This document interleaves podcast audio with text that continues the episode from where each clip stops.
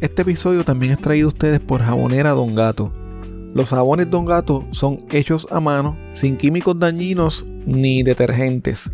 Son elaborados con aceites naturales, esenciales y aromáticos seguros para la piel. Pruébalos y siente la diferencia. Visítalos en jaboneradongato.com y utiliza el código CrimePod para obtener un 10% de descuento en tu compra.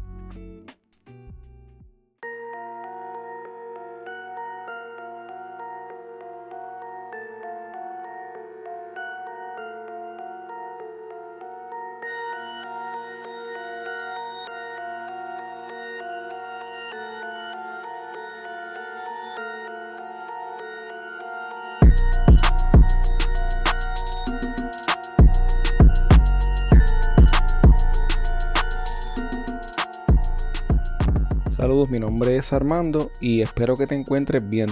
Antes de comenzar este episodio, quiero invitarte a que te unas a mi Patreon visitando patreon.com diagonal crimepodpr. Así puedes apoyar este proyecto independiente y tener acceso a contenido exclusivo que utilizo para investigar los casos. Tu colaboración permitirá que este proyecto pueda seguir semana tras semana reseñando temas como los que escucharás en el día de hoy. Si tienes un negocio propio o eres parte de alguna empresa que le gustaría anunciarse en este espacio, puedes comunicarte conmigo a través de correo electrónico a crimepodpr.outlook.com. Recuerda también seguir a CrimePodPR en Facebook, Twitter e Instagram. Suscribirte en Apple Podcast, Spotify o en tu aplicación favorita para podcast. Y, bien importante, dejar una reseña o review de 5 estrellas. En este episodio te hablo sobre el terrible asesinato de una turista californiana ocurrido hace 13 años cerca de una playa del pueblo de Ceiba.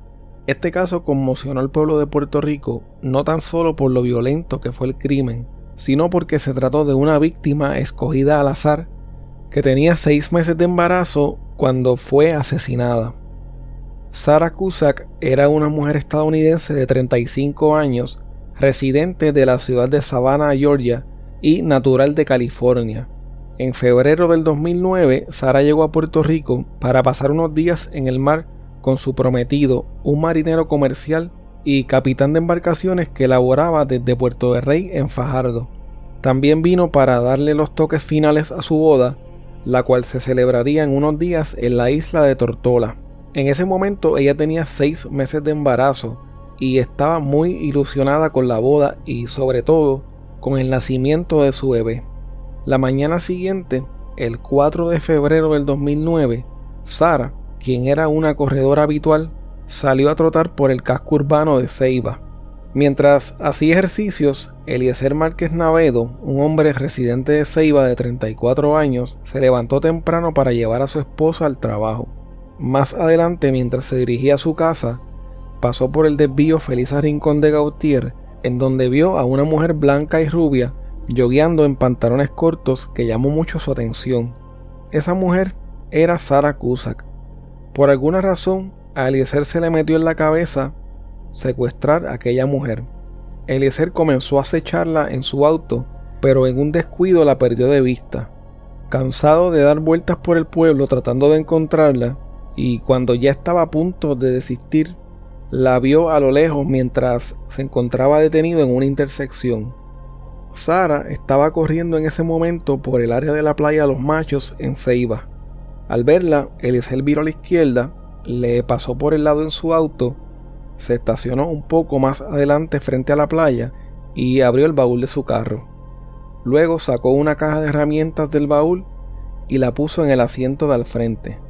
Cuando Sara le pasó por el lado, Eliezer la agarró por el pelo y amenazándola con un cuchillo, le dijo que se metiera al baúl. Ella muy asustada le dijo que no entendía español y Eliezer le contestó Shut the fuck up and get in the trunk. El plan de Eliezer Márquez se estaba llevando a cabo al pie de la letra. Sin embargo, él no se percató de que Sara tenía su teléfono celular. Desde el baúl del auto, Sara llamó a su prometido y a una amiga para decirles que había sido secuestrada, que se encontraba en el baúl de un auto y que sabía que ese día iba a morir. Eso fue lo que Sara pudo decirles antes de que la llamada se cortara. De inmediato, la amiga de Sara llamó al 911 para informar lo que estaba pasando. Lamentablemente, su esfuerzo fue en vano. El plan de Eliezer ese día no iba a ser interrumpido por nada ni por nadie. Eliezer llevó a Sara hasta un pastizal escondido en una marginal de la carretera PR-53. Al llegar al lugar la sacó del baúl. Sara trató como pudo de defenderse, pero todo fue en vano debido a la corpulencia y la fuerza física que tenía este hombre. Eliezer comenzó a golpear a Sara y a someterla a la fuerza. Sara le rogaba que no le hiciera daño y le preguntó en una ocasión que si la iba a matar. Él le dijo que no y comenzó a agredirla sexualmente. Luego de terminar la agresión, Eliezer decidió matar a Sara para que no lo delatara. Entonces agarró un cuchillo de cacería y la degolló.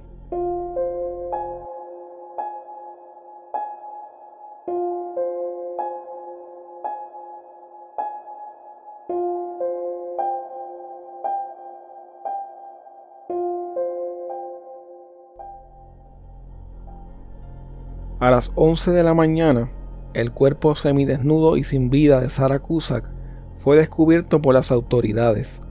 Los que estuvieron presentes en esta macabra escena pudieron ver que se notaba a simple vista que la mujer estaba embarazada. Gracias a la información que Sara ofreció por teléfono mientras estaba en el baúl del auto, un grupo especial de agentes estatales y federales que se encontraban en el área trabajando en una investigación no relacionada con este caso divisaron un auto similar al que Sara había descrito por teléfono. El auto era conducido por Eliezer Márquez, quien fue detenido prácticamente saliendo de la escena del crimen. En el baúl del auto, los agentes encontraron el celular de Sara, el arma homicida y algunos mechones de pelo rubio. Los agentes que arrestaron a Eliezer Márquez se percataron de que su ropa estaba llena de sangre al ser cuestionado, Eliezer dijo que la sangre era de un caballo de su hermano que él había montado el día anterior que se había cortado. A Puerto Rican man is behind bars in connection with the death of a pregnant American tourist abducted and killed Wednesday during a morning jog. Because the lady make a phone call his his boyfriend and told him was kidnapping, was in a trunk in a black car, and described the person who's kidnapped, a, tall guy, dark side, uh, color, and uh, with a jersey shirt. And uh, the police saw the car, stopped him, and the guy had uh, blood and different parts of his pants. About an hour after that call, police discovered Sarah Cusack dead, her throat slashed. The suspect was not immediately charged. Police say he told them the blood was from one of his brother's horses who had been cut. We had her here uh, holding for 36 hours. Okay. And then tomorrow morning, uh, afternoon, we press charge for murder. Cusack was on vacation here with her fiance and several friends. She was five months pregnant. Around 10:30, they found a body, a young woman, around 30, 35 years old, was naked to the to the waist down, and uh, she, uh, we find that somebody cut a throat. Police say they were able to locate the suspect because the FBI picked up a signal from the victim's cell phone, which they say the suspect was carrying. Cusack's fiance had called the FBI, but the department turned the case over to local police. Mike Gracia, The Associated Press. Unas 12 horas luego de su detención, Eliezer Márquez le confesó al agente Arsenio Rodríguez de la División de Homicidios lo que había hecho luego de que éste entrara a su celda para entregarle una orden judicial para tomarle una muestra de ADN. El agente Rodríguez indicó que al entrar a la celda Eliezer estaba llorando y le dijo que quería hablar con él, que estaba muy arrepentido y que quería decir toda la verdad. Según el agente, Eliezer le dijo que lo más difícil no fue matar a Sara, sino enterarse luego que ella estaba embarazada. El hecho de que Sara estuviese embarazada lo hacía sentir mal porque él tenía hijos. Temprano al otro día, Eliezer fue llevado al Instituto de Ciencias Forenses para realizarle las pruebas de ADN. Luego fue transportado hasta el cuartel de Fajardo en espera de que se le erradicaran cargos criminales. El superintendente de la policía le dijo a WKQ Radio que tenían evidencia suficiente para acusar a Eliezer Márquez. Según el superintendente tenían video, evidencia de ADN y la confesión del sospechoso. The Puerto Rican man charged with killing a pregnant American tourist walked into court Thursday, his head down. Well, today we press charges against this guy, Eliezer Marquez Navedo, for first degree murder, two counts of rape, one count of kidnapping, and the use of a knife in a commission of a felony, in this case, a murder, a first degree murder. Police say Marquez confessed to abducting Sarah Cusack in this eastern coastal town after seeing her jogging alone.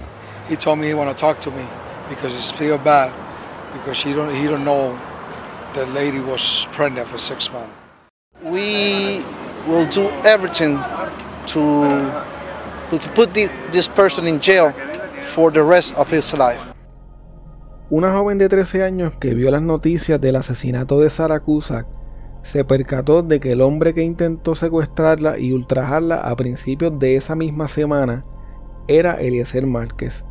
La joven se comunicó con la policía al día siguiente y les contó que un hombre con las características de Eliezer la había metido en su auto para secuestrarla. Sin embargo, ella lo golpeó y se tiró del carro logrando escapar. Según esta joven, el intento de secuestro ocurrió cerca del desvío en donde Eliezer vio a Sara yogueando. La policía indicó que la joven no quiso presentar una querella formal por miedo. Volviendo al caso, finalmente Eliezer Márquez fue acusado de asesinato en primer grado con agravante de acecho, violación a la ley de armas, secuestro y agresión sexual. El juez José A. Caballero López le encontró causa para arresto y le impuso una fianza total de 2.5 millones de dólares por lo que fue ingresado en una celda solitaria en la cárcel de Bayamón esa misma noche. En aquel momento la prensa del país destacó el hecho de que la terminación forzosa de un embarazo en Puerto Rico, como el que ocurrió con la muerte de Sarah Cusack, era tipificado en el Código Penal como aborto y no asesinato como en otras jurisdicciones. En ese entonces los senadores Tomás Rivera Chats y Norma Burgos presentaron un proyecto de ley que buscaba catalogar la muerte de un feto como asesinato en primer grado con una pena de 99 años. Rivera Chat dijo lo siguiente sobre este proyecto. No hay que probar premeditación, planificación o intención de privar la vida. Con este proyecto basta comprobar que estaba embarazada para erradicar asesinato en primer grado. No hay que buscar otros elementos. Queremos enviar un mensaje claro y contundente de que este tipo de asesinato será tomado con la mayor severidad. En el Código Penal vigente en el 2009, el aborto provocado por medio de fuerza o violencia conllevaba una pena de entre 8 a 15 años de cárcel y en el Código Penal actual conlleva una pena fija de 15 años de cárcel. Inicialmente la defensa de Eliezer Márquez iba a estar a cargo de la Sociedad para la Asistencia Legal. Sin embargo, debido a un conflicto ético, le solicitaron al juez Francisco Borelli que les permitiera renunciar a su defensa. Este conflicto se debía a que en el pasado ellos habían representado a la madre de Eliezer Márquez en un caso criminal del cual estaré hablando en detalle más adelante. Ante esto, el juez Borelli designó al licenciado Héctor Jiménez Casillas como abogado defensor de Eliezer Márquez. La primera vez que Eliezer llegó a la sala del tribunal para una vista judicial, no paraba de llorar, y según su abogado sonaba incoherente el abogado de Eliezer le solicitó al juez una vista de procesabilidad para determinar si su cliente estaba apto o no para enfrentar un juicio. El juez le hizo varias preguntas a Eliezer, quien no paraba de llorar, y luego le denegó la petición a su abogado, determinando así que estaba apto para enfrentar un proceso judicial. Estaba eh, poco comunicativo, eh, por momentos sonaba incoherente, estaba bien deprimido. Así que en ese sentido yo no, no logré una comunicación efectiva de manera tal de que yo pueda prepararme para el caso. Ciertamente una de las partes más importantes es lo que es la versión del cliente de uno. Yo no podría meterme a ver una vista durante el día de hoy, que era lo que estaba pidiendo el Ministerio Público, cuando yo ni siquiera he podido hacer una investigación preliminar y mucho menos comunicarme con mi cliente. Así que yo desconozco si en efecto está recibiendo algún tipo de tratamiento o algún tipo de atención médica allá en la institución. Yo tengo planes de ir a visitar la institución próximamente y entonces quizás ahí yo pueda averiguar de manera más detallada todo eso en marzo del 2009 comenzó la vista preliminar de este caso con el testimonio del agente de homicidios Arsenio Rodríguez Casillas.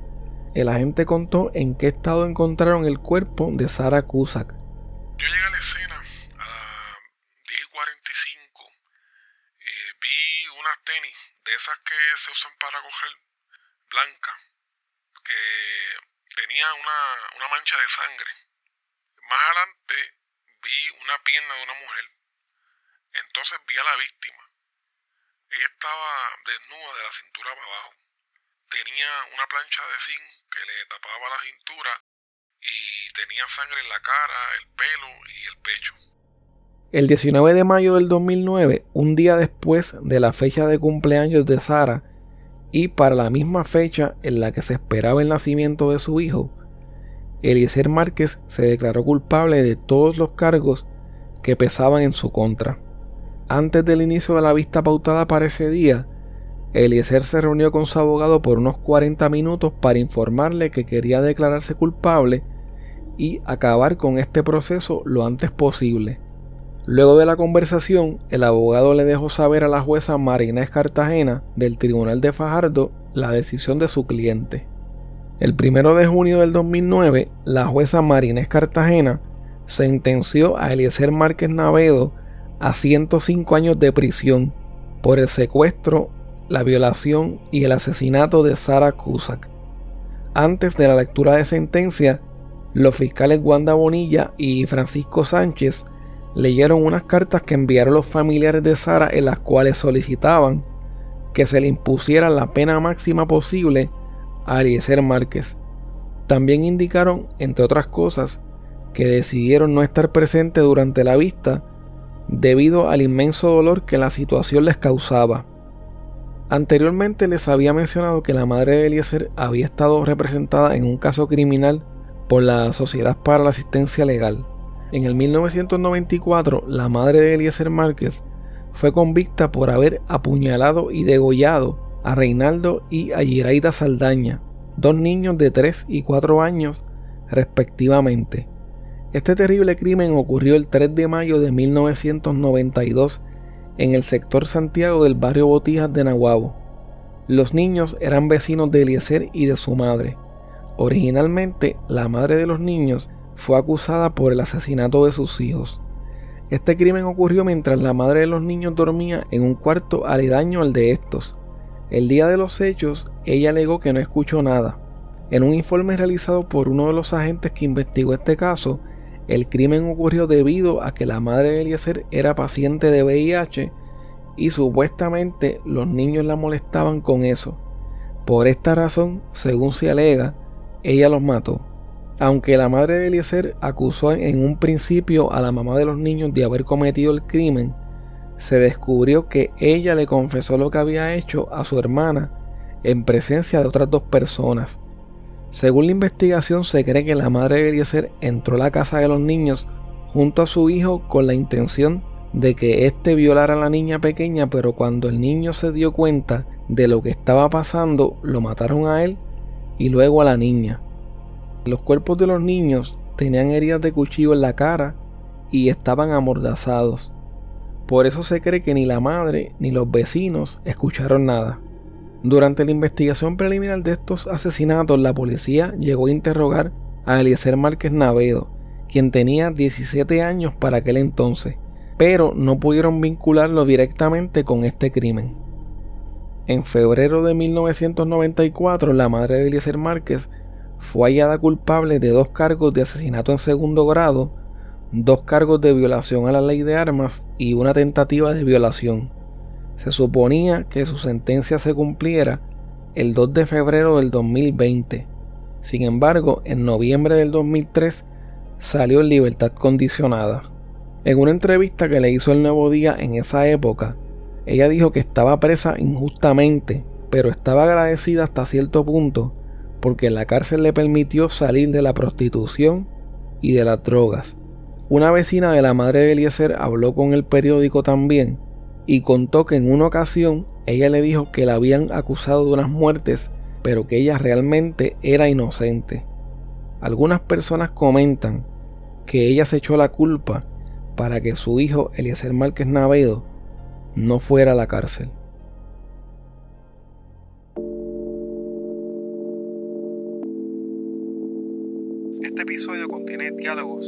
Han sido dramatizados.